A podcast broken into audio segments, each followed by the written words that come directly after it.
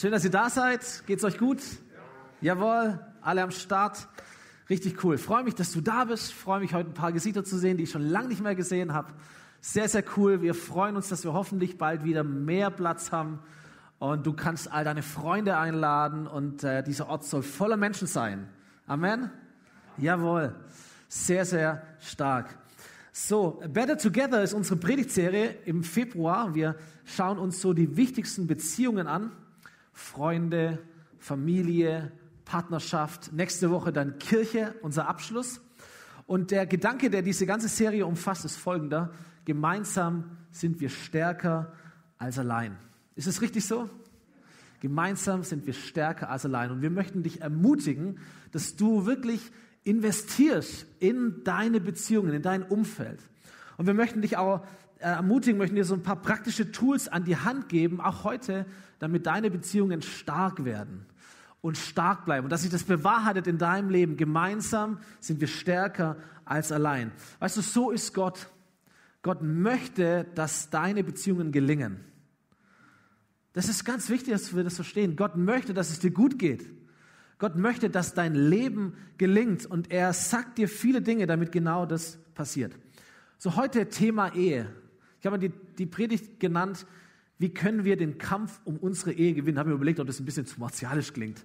Irgendwie. Aber kommen wir noch drauf. Wie können wir den Kampf um unsere Ehe gewinnen? Wir schauen mal an, warum Ehe so schön ist, aber warum es auch manchmal so anstrengend ist und wie du eine starke Ehe führen kannst. Und es ist großartig, so viele Ehepaare hier zu sehen. Hammer, können wir denen mal einen Applaus geben. Richtig cool. Jüngere und ältere Ehepaare, die schon lange unterwegs sind und am Start sind. Hammer, dann gibt es ein Pärchen unter uns, äh, mehrere Pärchen, die so diesen Schritt vielleicht noch vor sich haben. Möchte euch ermutigen, hoffe, ihr bekommt Lust auf Ehe und auf diese Schritte, die dahin noch zu folgen sind. Und ihr könnt auch ein paar Prinzipien rausziehen für eure Partnerschaft, Freundschaft schon jetzt grundsätzlich, ähm, glaube ich, kannst du aus der Predigt verschiedene Sachen rausziehen aus ganz, für ganz verschiedene Beziehungen, die du hast in deinem Leben. Da möchte ich zwei Gruppen ganz besonders ansprechen heute. Zum einen sind es die Alleinstehenden unter uns, Singles oder auch äh, Verwitwete vielleicht oder die es vielleicht auch hören im Podcast dann später und möchte euch sagen, ihr seid super, super wichtig und sehr, sehr wertvoll für uns und sehr, sehr wertvoll auch für Gott. Und ich möchte das ganz am Anfang stellen, damit du dich nicht irgendwie komisch fühlst in dieser Predigt. Ähm, wir haben letztes Jahr eine Serie gepredigt. Heike und ich waren dabei. All You Need Is Love. Wir haben einen ganzen Sonntag über Single Sein gesprochen und du kannst es gerne nachhören im Podcast oder auf YouTube siehst du das. Und ich hoffe, die Predigt erreicht dich trotzdem heute. Äh, die zweite Gruppe der Menschen, die ich ganz besonders ähm, auch willkommen heißen will, sind die Menschen, die aus welchem Grund auch immer den Schmerz einer Trennung erlebt haben müssen oder einer Scheidung erlebt haben müssen. Und ich möchte dir sagen und euch sagen, willkommen zu Hause. Ist mir ganz wichtig, ähm, dass auch wir als Kirche dieses Verständnis haben, dass wir Menschen, die durch solche Schmerzen gegangen sind, dass wir sie willkommen heißen und dass wir sagen, hey, wir sind hier nicht, um dich zu verurteilen für deine Vergangenheit, sondern um dich zu ermutigen, dich aufzubauen, dir zu helfen, Vergangenheit zu bereinigen und hoffnungsvoll mit Jesus in die Zukunft zu schauen. Das heißt, wenn jetzt heute hier niemand da ist, haben wir diese Menschen in unserer Kirche und es ist auch gut, dass wir sie in der Kirche haben, ist auch ihr Zuhause. Ich äh, möchte, bevor wir starten, drei Buchtipps geben. Das mache ich sehr selten, aber an dem Thema ist mir einfach wichtig. Äh, drei kurze Buchtipps zu diesem Thema Ehe. Zum einen mein Lieblingsbuch Timothy und Katie Keller, Ehe, Gottes Idee für das größte Versprechen des Lebens. Äh, ist ein amerikanisches Buch, auf Deutsch übersetzt, kann man aber sehr gut lesen. Bisschen intellektuell anspruchsvoll, das ist sehr, sehr gut. ist einer meiner Lieblingsautoren, von dem kann man alles lesen. Timothy Keller, ähm, großartiges Buch. Dann Gary Chapman, Fünf Sprachen der Liebe, kennt jeder, der geheiratet hat in christlichen Kreisen, kriegt man immer zur Hochzeit geschenkt. Er hat ein anderes Buch geschrieben, Unsere Ehe, Spiegel seiner Liebe. Ähm, auch das ist ein richtig gutes Buch, ähm, dreht sich ganz viel um Kommunikation, um Intimität, super praktisch Gibt es für drei Euro Amazon Marketplace. Kann man ja mal sagen. Und äh, dann für die Jüngeren vielleicht Love, Sex, God, Tobi Teichen, ICF München, von dem kannst du auch alles lesen, auch alles anhören. Richtig, richtig großartig. Geht eher um das Thema Sexualität, äh, Sex vor der Ehe, all dieses äh, Themen. Ich weiß, dass die Jugendleitung Pflichtlektüre, glaube bekommen hat äh, und ihr das durchmacht, finde ich großartig. Auch das kann man sehr, sehr gut lesen. Ähm, warum ich das vorstelle, ist der Grund, warum wir auch immer wieder über diese Themen predigen, weil es Prinzipien gibt, die Gott in die Bibel hinein hat schreiben lassen und ganz viele tolle Geheimnisse über das Thema Beziehungen. Und ich mache dir Lust, dass du sie entdeckst. Weil du wirst sie nicht in der Schule hören, du wirst sie nicht auf Instagram finden, ähm, du wirst sie nicht in den Medien finden, du findest sie im Wort Gottes und in den Büchern, die das Wort Gottes auslegen für dich, weil wir in einer Welt leben, die in diesen Themen ganz wenig Orientierung hat, aber ganz viele Fragen. Und deswegen ist gut, sich damit auseinanderzusetzen. So, ich habe letzte Woche festgestellt, dass meine Liebe zu meiner Frau Lena schon feurig wird in diesem Jahr. Man sieht es mir nicht an, aber wir sind dieses Jahr, werden dieses Jahr 18 Jahre schon miteinander unterwegs sein, darunter 14 Jahre als Ehepaar, 10 Jahre als Mama und Papa. Das ist schon ziemlich cool. Und wir hatten letzte Woche Geburtstagsparty und uns ist es da aufgefallen, weil da irgendwann Leute saßen, die älter sind wie wir, aber kürzer verheiratet sind als wir. Und da dachten wir, krass, wir schauen irgendwie Wahnsinn, was es alles gibt. So ein bisschen Eheerfahrung habe ich.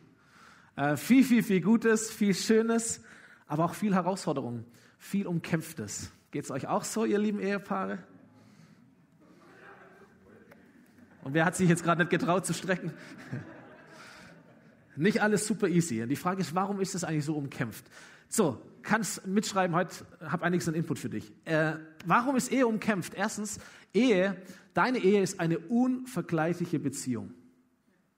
Kommen wir gleich noch stärker darauf zu sprechen, aber mit einer Person das ganze Leben zu teilen, die nicht so ist wie du, diese Person, das ist eins der schönsten Sachen, die es gibt, aber deswegen genau ist auch eins der anstrengendsten oder der herausforderndsten Sachen, die es gibt. Zweiter Punkt, deine Ehe ist die zentrale Beziehung deiner Familie. Daniel hat letzte Woche hier über das Thema Familie gesprochen, hat gesagt, jedes Land, jede Gesellschaft besteht im Kern aus Familien. Wenn Familien gesund sind, ist das Land gesund. Und es stimmt auch, aber es gibt viel, was wir für gesunde Familien tun können. Aber ich glaube, einer der Schlüssel für gesunde Familien ist eine gesunde Beziehung zwischen Mama und Papa. So jemand hat einmal gesagt, äh, wenn du deinen Kindern etwas Gutes tun willst, liebe ihre Mutter oder liebe ihren Vater. Und das, ich glaube an diesen Satz, ich glaube, der ist sehr, sehr gut und sehr, sehr richtig. Ähm, in der Familie kommen mega viele Themen zusammen.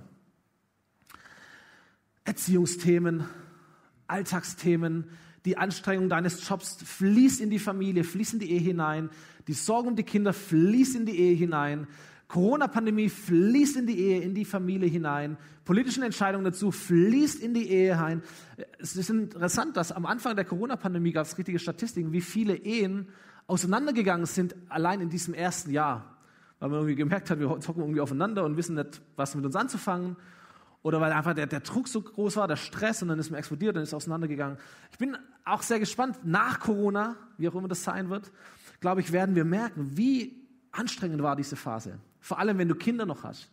Wie anstrengend, wie ermüdend, wie stressig, auch für die Ehe, wie umkämpft, auch für die Ehe. So, und ich glaube, wir haben alle ein bestimmtes Maß an Verträglichkeit, wie so ein Gummiband. Das kannst du schon dehnen und dehnen und dehnen und das hält schon auch was aus. Aber es geht nicht ewig. Und ich merke bei mir, wenn bei mir der Druck steigt und die innere Anspannung, ich denke, hey, alle wollen was von mir und alles muss man machen und immer ist irgendwas los und dann ist daheim auch noch irgendwas und nichts funktioniert, wie man es dann so oft übertreibt, boom, dann explodiert es. Und wen trifft es als allererstes? Nicht meine Gemeinde, nicht meine Kinder, meine Ehefrau. Die Ehe trägt die Familie. Und dritter Punkt, warum Ehe umkämpft ist, ist ganz einfach, deine Ehe hat einen Gegner. Wir sehen gleich, dass die Ehe von Gott kommt, aber alles, was von Gott kommt, wird immer auch angegriffen von dem Feind Gottes. Die Bibel nennt ihn den Durcheinanderbringer, den Chaoten, den Verwirrer, auf Griechisch Diabolos, auf Deutsch der Teufel. So, wenn deine Ehe manchmal ein Kampf ist, und ich kenne so Gedanken, dass es, ein, dass es ein Kampf ist oder du merkst, da bringt uns jetzt irgendwas ständig durcheinander. Das sind Gedanken, das ist doch nicht normal. da verwirrt mich doch etwas. Wo kommt denn das her? Dann merkst du, deine Ehe hat einen Gegner. Und dieser Gegner ist nicht deine Frau, die schon wieder irgendwie was nicht versteht. Oder dein Mann, so einfühlsam wie ein Brett manchmal. Dein Gegner ist nicht dein Mann. Dein Gegner ist nicht deine Frau. Die Bibel erklärt uns, dass wir niemals gegen Menschen kämpfen, auch in der Ehe nicht, sondern dass wir kämpfen gegen böse, unsichtbare Mächte. Und das bedeutet, dass wir auch niemals mit Menschen kämpfen oder nur mit Menschen kämpfen, sondern dass wir mit Gott kämpfen in diesen Dingen. Wie wir es gerade gesungen haben, er kämpft unsere Kämpfe. So, wir kämpfen mit den Prinzipien Gottes. Wir kämpfen mit dem Segen Gottes, mit dem Wort Gottes und wir kämpfen auch mit der Familie Gottes, mit der Gemeinde. Wir sind zusammen unterwegs, better together, auch in diesen praktischen Themen der Ehe. Also lass uns mal schauen, was ist Gottes Herz? Was ist Ehe? Wofür lohnt es sich zu kämpfen? Die allererste Hochzeit der Geschichte finden wir ganz, ganz am Anfang der Bibel. Ist vielleicht auch wichtig zu verstehen, die Ehe ist kein, das hat sich kein Theologe ausgedacht, am Schreibtisch irgendwo sondern die Ehe ist Gottes Idee gewesen. Übrigens nicht nur christliche Ehen, sondern Ehe überhaupt. Die Ehe ist Gottes Idee. Ist Gott eine Idee aus dem Herzen Gottes. Gott ist in sich ja eine, eine Beziehung, Vater, Sohn und Heiliger Geist, das ist schon Beziehungsgeschehen. Gott liebt die Ehe und er hat sie dieser Welt gegeben. 1. Mose Kapitel 2 heißt es, der Mensch, Adam, er betrachtete die Tiere und benannte sie. Für sich selbst aber fand er niemanden, der zu ihm passte und ihm eine Hilfe oder man könnte auch übersetzen, eine Ergänzung, ein Gegenüber sein könnte. Und das muss schon traurig gewesen sein. Da bist du da als Mensch und du schaust all die Tiere an, die Lebewesen, ihr Miteinander, die Familien, die Herden, was auch immer. Und du merkst, wo ist jetzt meins? Wo ist jetzt meins? Und interessanterweise, selbst die Beziehung zu Gott, zu dem Zeitpunkt ja noch völlig intakt, war scheinbar nicht ausreichend für den Menschen. Er hätte gesagt, naja gut, dann habe ich halt kein Gegenüber, aber ich habe ja Jesus. Aber es ist der Moment, wo Gott merkt oder Gott sagt, hey, alles super gut, nach jedem Schöpfungstag alles gut gemacht, aber eine Sache ist nicht gut in diesem Setting, nämlich, dass da ein Mensch ist, der allein ist. Und da ließ Gott, der Herr, einen tiefen Schlaf über Adam kommen. Er entnahm ihm eine Rippe. Er verschloss die Stelle wieder mit Fleisch. Aus der Rippe formte er eine Frau und brachte sie zu dem Menschen. Da rief dieser, endlich gibt es jemanden wie mich. Sie wurde aus einem Teil von mir gemacht. Wir gehören zusammen. Und alle Verliebten im Saal, legt mal den Arm um deine Frau und sagt, guck mal, Schatz, wie bei uns. Wie bei uns. Hammer. Ist ein Hammergeheimnis, oder? Ohne die Partnerin wäre der Mensch nicht vollständig. Und ohne den Partner wäre die Menschin, so heißt eigentlich so die Übersetzung, wäre nicht vollständig. Better together. Darum verlässt ein Mann seine Eltern und verbindet sich so eng mit seiner Frau, dass die beiden eins sind mit Leib und Seele. Der Mann und die Frau waren nackt sie schämen sich aber nicht. Das ist Hochzeit, Ehe. Und die Reihenfolge ist hier entscheidend wichtig. Da war ein Mensch, Adam, und zu ihm bringt Gott das genau passende Gegenüber. Und es passiert folgendes. Die beiden gucken sich ganz tief in die Augen und sagen, Hammer. Sie verlieben sich und dann lassen sie ihre Vergangenheit zurück. Die Eltern, die übrigens Adam und Eva gar nicht hatten zu dem Zeitpunkt, daran erkennen wir, dass es so ein zeitloses Prinzip Gottes ist. Sie lassen ihre Vergangenheit zurück und dann schließen sie einen Bund. Kommen wir gleich dazu. Kein Vertrag, nicht nur ein Ja-Wort, sondern sie schließen einen Bund. Und was passiert dann? Die beiden haben Sex. Sie werden eins mit Leib und mit Seele. Sie arbeiten daran und sie genießen es, eins zu sein und eins zu werden mit ihrem Körper und mit ihrem Herzen. Das ist die Ehe. Das ist das Schöne an der Ehe. Gott sagt dann, seid fruchtbar und mehret euch. Nicht seid furchtbar und belehret euch, sondern seid fruchtbar und mehret euch. Habt Spaß. Das gehört euch. Ein Abenteuer für euch gemacht. So, die Ehe ist das tiefe und schöne Geheimnis. Und du kannst ganz arg viel lesen, äh, verstehst trotzdem nicht alles. Ein tiefes und schönes Geheimnis, wenn eine Frau und ein Mann eins sind und immer mehr eins werden in ihrem ganzen Sein, seelisch und körperlich, sichtbar und nicht sichtbar. Und zu diesem Ziel hin führt ein ganz bestimmter Weg, den wir hier gesehen haben. Und ich ermutige dich, Step by Step diesen Schritt zu gehen und dir auch deinen Sex aufzubewahren, wo er seine ganze Kraft entfaltet, nämlich in diesem Ehebund, wo er hingehört. So, ist ein bisschen aus der Mode gekommen, der Ehebund. Wir haben mit 20 geheiratet, da habe ich mir einiges anhören müssen. ähm, wie kann man denn mit 20 heiraten und all so Sachen. Aber der Bund ist ein Riesengeheimnis, das du entdecken darfst. Ich habe ihn mal so definiert. Ein Bund zu schließen mit jemandem bedeutet, sich mit dem ganzen Leben zu verpflichten, lebenslang Verantwortung dafür zu tragen, dass es dem Partner gut geht. Lies nochmal vor. Ein Bund mit jemandem zu schließen bedeutet, sich mit dem ganzen Leben zu verpflichten, lebenslang Verantwortung dafür zu tragen, dass es dem Partner gut geht. Jetzt merkst du auch, dass das kein Vertrag ist. Auch nicht nur ein Ja-Wort, nicht nur eine Unterschrift. Weil ein Vertrag, der hat Rechte und Pflichten, stimmt's? Geben und nehmen. Dazu verpflichte ich mich, dazu verpflichtest du dich. Und da gibt es Kleingedrucktes und dann gibt es den Fall X und was tritt ein, wenn und so weiter. Ein Bund ist kein Vertrag, sondern ein Bund ist ein Geschenk füreinander. Ein Bund fordert niemals eine Gegenleistung, sondern er verschenkt sich an den anderen. Ehe ist kein Vertrag, sondern Ehe ist ein Bund, den zwei schließen, die sich füreinander geben und aneinander verschenken. So, heutzutage orientieren wir uns ja mehr an den Gefühlen. Und dann merken wir, naja, wenn die Gefühle nicht mehr so stark da sind und die Verliebtheit und was weiß ich was, dann stellen wir halt die Ehe in Frage, dann ist dann doch nicht mehr so dran. Deswegen ist es genau wichtig zu betonen, Ehe ist ein Bund. Ehe ist eine Entscheidung, die man fällt. Und diese Entscheidung ist es, die deine Ehe tragen wird, wie es immer schön heißt, in den guten Tagen und in den schlechten Tagen. Nicht dein Gefühl, sondern deine Entscheidung. Ehe ist es auch, die deiner Ehe eine Sicherheit gibt. Ich habe mir noch nie den Gedanken gemacht, oh, was mache ich, wenn meine Frau mich verlässt? Der Gedanke ist komplett nicht existent in meinem Kopf.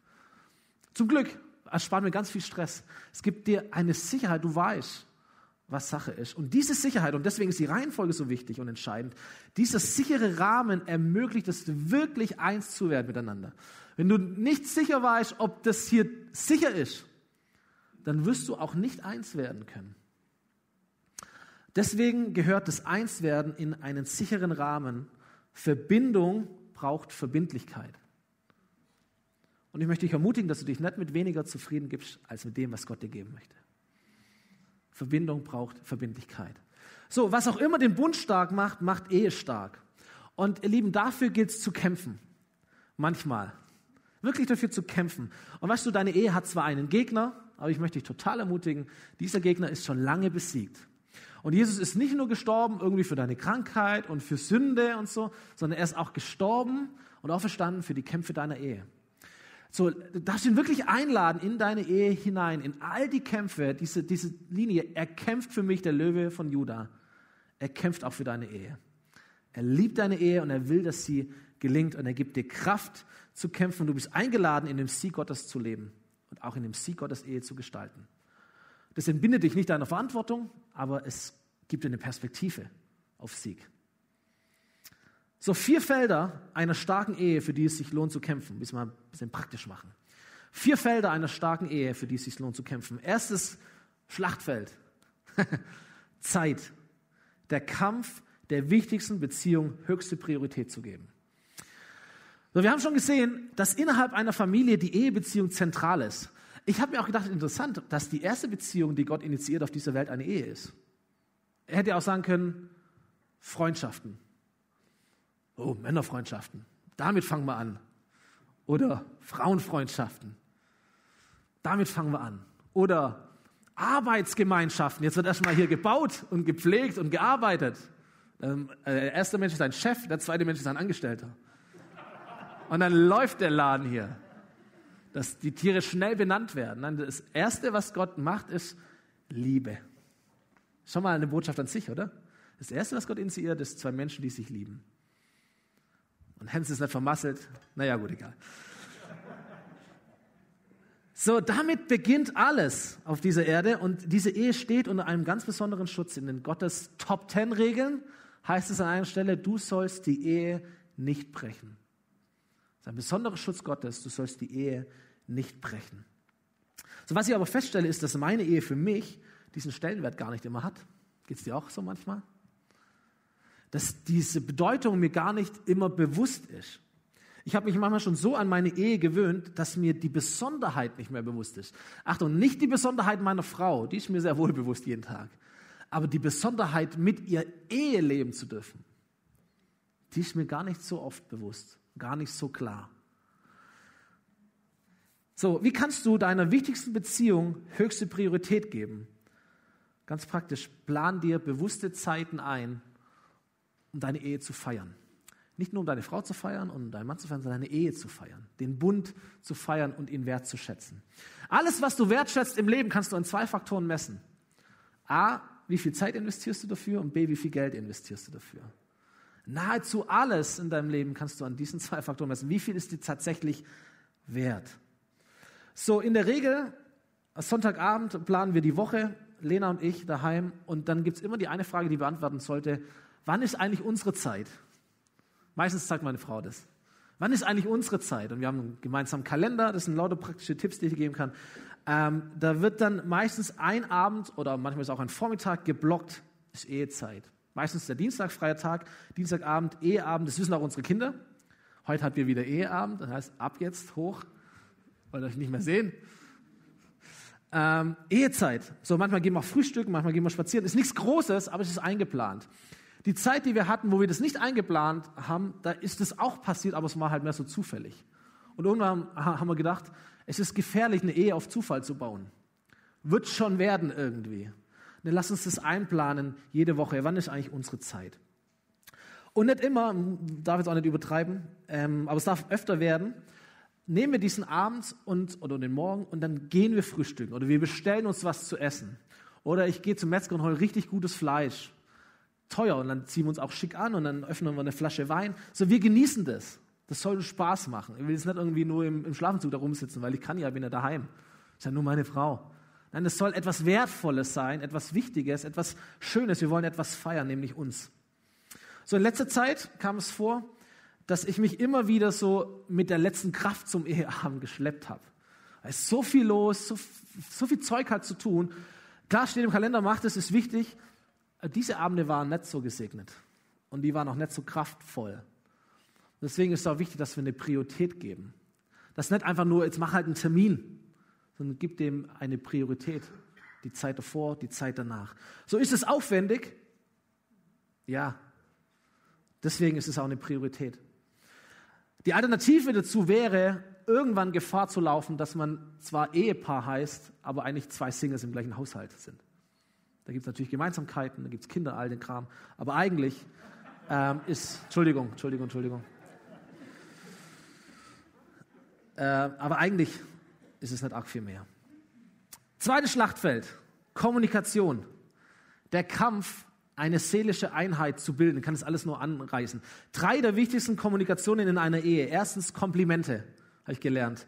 Kompliment heißt bewusst loben die normalen Dinge zu schätzen und Wertschätzung auch auszudrücken. Das sind wir Männer, glauben, nicht so gut drin. Ich habe mir angewöhnt, beim Essen in der Regel zu sagen, danke Mama. Und irgendwann haben die Kinder es auch gemacht. Danke, äh, danke Jesus natürlich. Und dann danke Mama, dass du gekocht hast. Lena kocht richtig gut. Eigentlich fast immer auch bei uns. Super, aber es ist nicht selbstverständlich, oder? Also sagen wir danke Mama. Ich habe eine Predigt zu diesem Thema gehört. Der Pastor hat gesagt, stell dir mal vor, du gehst heute Abend zu deinem Partner mit einer Liste Zehn Dinge, die ich an dir liebe. Schreibst du alles auf und dann trägst du es dir vor. Wenn das dir jetzt Bauchweh macht oder dich überfordert, wärst du vielleicht dran zu tun. Und ich dachte mir, gute Idee. Eine Liste zu schreiben, zehn Dinge, die ich an dir liebe, das kriege ich noch hin, aber das dann auch zu sagen, oder? Es auszusprechen, es zu erklären, zu formulieren, ist nochmal eine andere Nummer. So, kostenlos, aber super wertvoll für eine Ehe. Komplimente zu tun. Und manchmal müssen wir vielleicht gerade, wir Männer müssen darum kämpfen, dass wir es tun, weil wir es an uns an sich jetzt nicht unbedingt liegt. Wir müssen es kämpfen, uns bewusst tun. Zweite Kommunikation, die wichtig ist, Streit. und Versöhnung. Bibel ist ja super praktisch und realistisch. Epheserbrief heißt es, wenn ihr zornig seid, dann ladet nicht Schuld auf euch. Lasst die Sonne nicht untergehen, ohne dass ihr einander vergeben habt. So, Mann und Frau sind unterschiedlich. An sich schon mal vom Geschlecht. Dann sind es noch zwei unterschiedliche Persönlichkeiten. Also, das Allernormalste der Welt ist, dass du streitest. So, wenn du, wenn du sagst, ey, wir streiten nie als Ehepaar, dann hätte ich ganz große Fragen. Ihr seid nicht normal.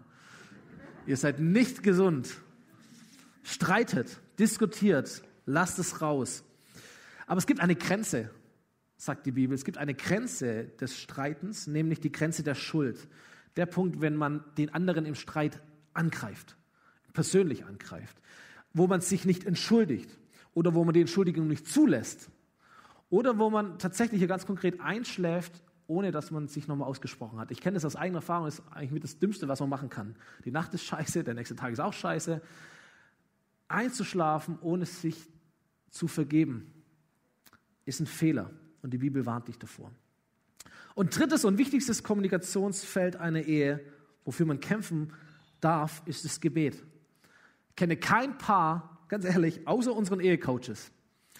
Ähm, zumindest sagen sie das die regelmäßig miteinander beten, ohne dass es immer wieder auch ein Kampf ist.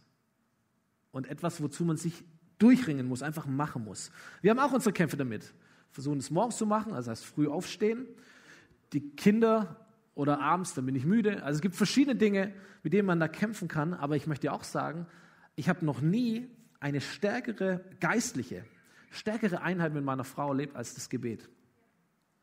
Kein Worship, kein Gottesdienst, das, das stinknormale Gebet morgens auf der Couch macht uns eins. Und wir versuchen, wir nehmen die Kinder komplett mit hinein, wenn die irgendwie dabei sind. Die hören alles, beten irgendwie mit oder machen was ich was.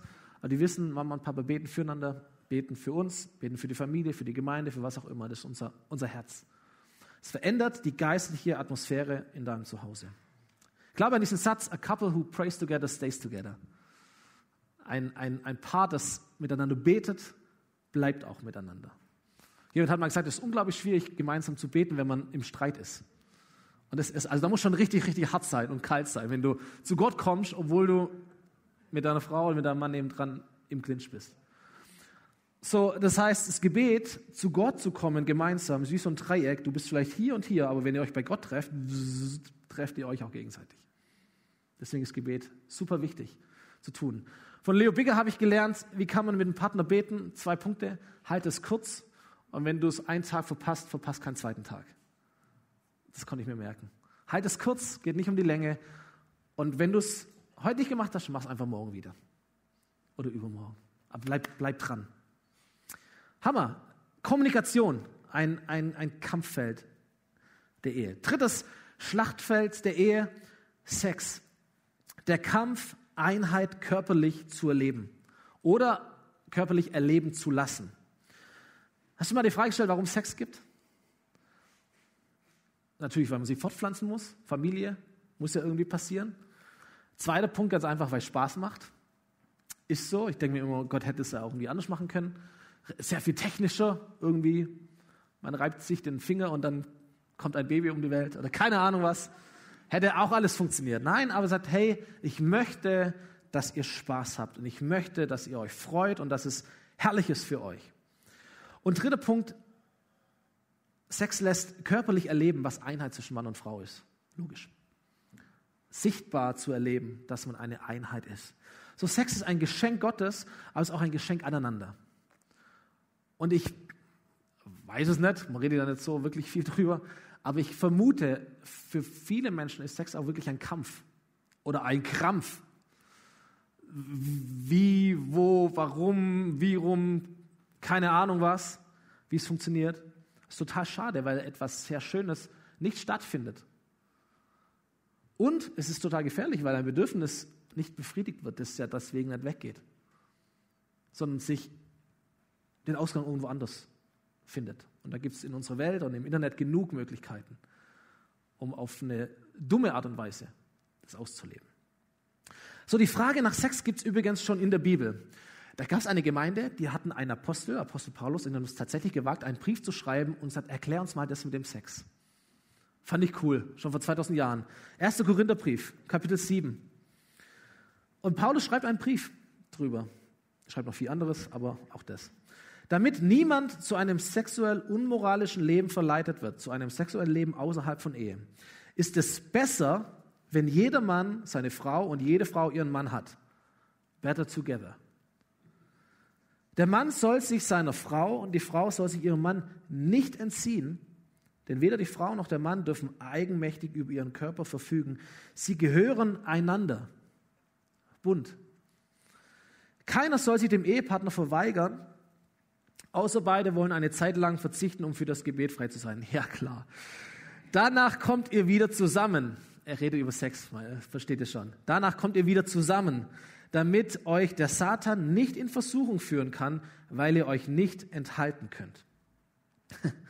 Also, wie kannst du dein sexuelles Leben in der Ehe stärken? Erstens, üben. Bin ein bisschen klar. Sex ist eine Übung. Und vernein das nicht. Ich weiß nicht, wie es bei älteren Menschen ist, aber meine Frau hat mal im Altersheim geschafft und die hat mir gesagt, zumindest bei den Männern geht da schon noch was sage ich mal so. Wenn du ganz mutig bist, kannst du drüber reden. Und du kannst deswegen drüber reden als Ehepaar, weil du, und deswegen ist wichtig, weil du in einem sicheren Ehebund lebst. Adam und Eva waren nackt und schämen sich nicht. Und du kannst dich theoretisch in einem Ehebund nackt machen und selbst über die allerintimsten Sachen reden, weil es ein Ehebund ist. Wie kannst du es noch stärken? Über Vielfalt. Ein Freund von mir hat mal gesagt, Sex ist wie Essen. Man weiß gar nicht, wann es beginnt und was alles dazugehört. Vorspeise, die Deko, der Hauptgang oder abgerundet durch das Dessert. Keine Ahnung was. Vielfalt, Vielfalt. So, ich liebe Fünf-Gänge-Menüs, kann den ganzen Tag essen. Aber ich habe es auch genossen, mit dem Stuffi letztens beim McDrive zwei Burger reinzuhauen, noch direkt auf dem Parkplatz. Ich lasse mal eure Fantasie, das jetzt zu übersetzen auf den sexuellen Bereich. Ich will nur sagen, Vielfalt.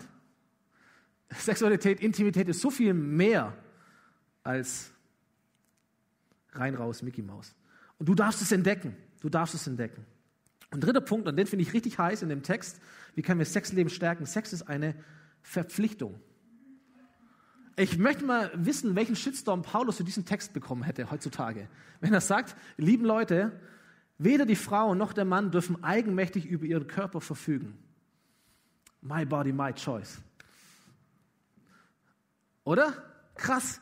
So, natürlich hat es Grenzen, aber tatsächlich eine Erfahrung. Manchmal ist Sex auch einfach Gehorsam.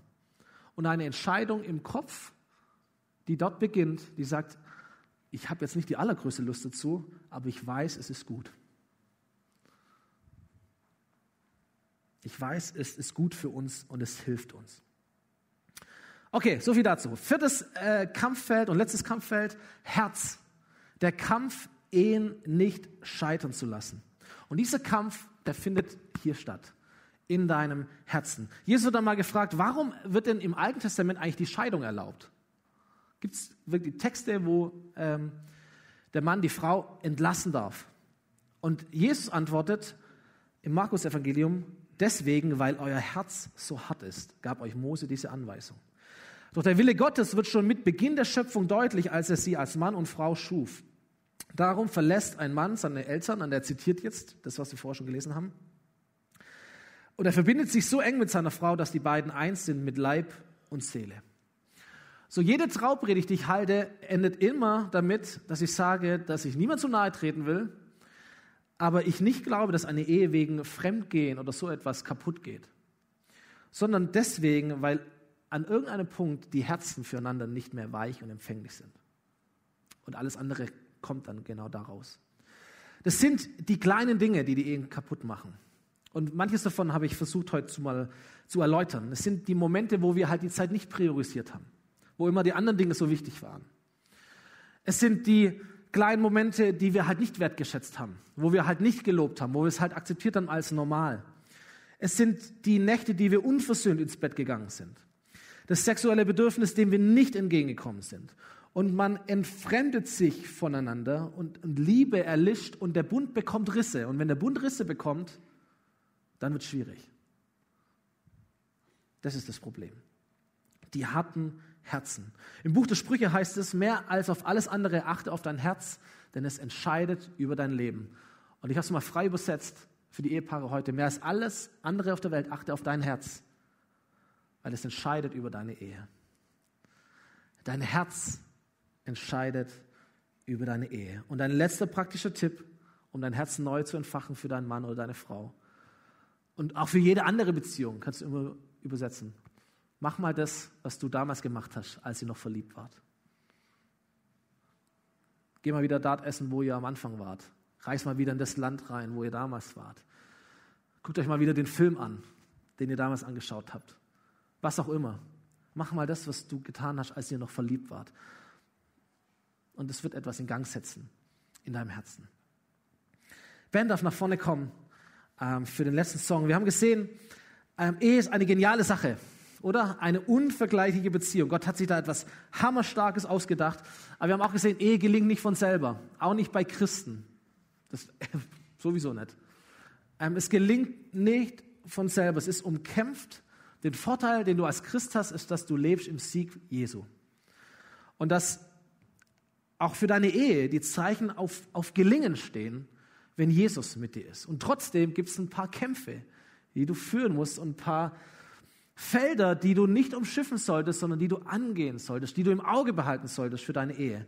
Zeit, Kommunikation, Sex und dein Herz. Und zu jedem Bereich habe ich mal versucht, ein paar praktische Tipps zu geben. Du kannst die weiterdenken. Wenn du ganz mutig bist, kannst du in deiner Lebensgruppe besprechen. wir haben morgen Termin. Schauen wir mal. Ähm, und du kannst sie umsetzen. So, aber bevor wir, bevor wir beten, letzter Gedanke, ich glaube, für jeden Einzelnen und auch für jedes einzelne Ehepaar hier gibt es zwei Dinge, die kannst du sofort tun. Sofort tun. Und wenn wir jetzt diesen Song singen, Liebe, die alles riskiert, Gottes Liebe, dann kannst du dich genau dafür entscheiden. Das erste ist, du nimmst dir eine Sache vor von dem Blumenstrauß heute. Eine Sache und entscheidest dich, dafür werde ich kämpfen. Geh jetzt bitte nicht raus und sag, ich muss jetzt alles machen, sofort. Dann wirst du nächste Woche zum Gebetsteam rauf und sagst, alles blöd. Nimm dir eine Sache vor und sagst, hey, das ist mein Punkt, den werde ich ins Visier nehmen oder den nehmen wir ins Visier. Und dann mach es in dem Wissen, Gott schenkt dir Gelingen oder Gott möchte dir Gelingen schenken. Du bist nicht allein in dem Kampf, du bist nicht allein in dieser Entscheidung, Gott möchte dir Gelingen schenken. Und der zweite Entscheidung, die du treffen kannst, ganz einfach, steh einmal mehr auf, als du gefallen bist.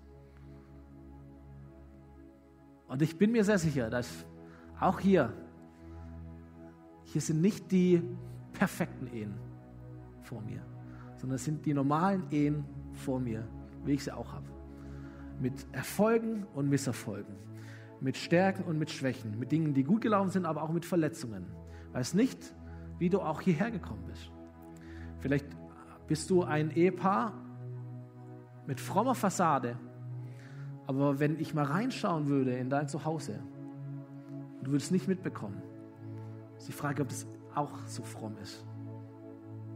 Oder ob das auch umkämpft ist. Steh einmal mehr auf, als du hingefallen bist. Hoffnung hat einen Namen. Und Jesus ist hier. Er liebt deine Ehe. Er will, dass sie gelingt. Er will dir helfen. Und ich ermutige dich, ruf dich dazu auf, steh auf. Einmal mehr, als du gefallen bist. Es geht immer vorwärts. Vergebung ist massig vorhanden. Es gibt Hilfen, auch menschliche Hilfe. Es gibt so viele Möglichkeiten. Das Schlimmste, was du tun kannst, ist, nichts zu tun und nichts zu ändern. Und ich möchte noch beten mit uns. Komm, wir stehen gemeinsam auf. Bevor wir Gott anbeten, darfst gerne deine Augen schließen und möchte einfach beten für die Ehepaare hier, für diesen ganzen Bereich. Jesus, ich danke dir, dass du Ehe so sehr liebst. Ich danke dir für diese vielen, vielen genialen Gedanken, Herr, und noch so vieles mehr, was da drin steckt. Danke, dass du dir den Bund ausgedacht hast. Danke für die Prinzipien, die du ins Leben hineingestellt hast. Herr, und ich, ich segne uns als Ehepaare. Segne uns mit der Fähigkeit zu sprechen. Segne uns mit dem Willen, Dinge anzugehen. Vielleicht die schon Jahre und Jahrzehnte lang irgendwie schief laufen oder schief gewachsen sind sagen, nein, Gott hat mehr für uns. Ich segne uns mit der Fähigkeit, gute Zeiten zu definieren und zu setzen, körperlich wieder näher zu kommen, das Herz anzuschauen. Halleluja. Ich möchte dein Segen aussprechen über die Männer als auch oftmals Verantwortliche, dass sie oder dass wir aufstehen und sagen, ich kämpfe meine Ehe, ich kämpfe meine Familie, ich bete, ich trete für sie ein, ich äh, level sie hoch in meiner Prioritätenliste. Es ist nicht der Job, der mich definiert, es ist nicht das Geld, es ist nicht das Ansehen, es ist meine Ehefrau, meine Familie. Ich möchte Frauen hier segnen, Ehefrauen, die so vieles tragen, so vieles tun, dass die Herzen brennen für die Kinder, für die Ehemänner, dass sie glauben, beten, treu sind für den Bund. Und ich möchte dich auch auffordern, gerade jetzt in diesem Moment, wenn wir die Augen schließen, Gott ist hier und er ist der König aller Beziehungen. Und er hat Lösung für deine Beziehung, für deine Ehe, für deine Sehnsucht. Und du darfst dich ihm entgegenstrecken, darfst ihm dein Leben geben, darfst sagen, Jesus, komm in mein Leben führe mich, leite mich, stärke mich. Amen.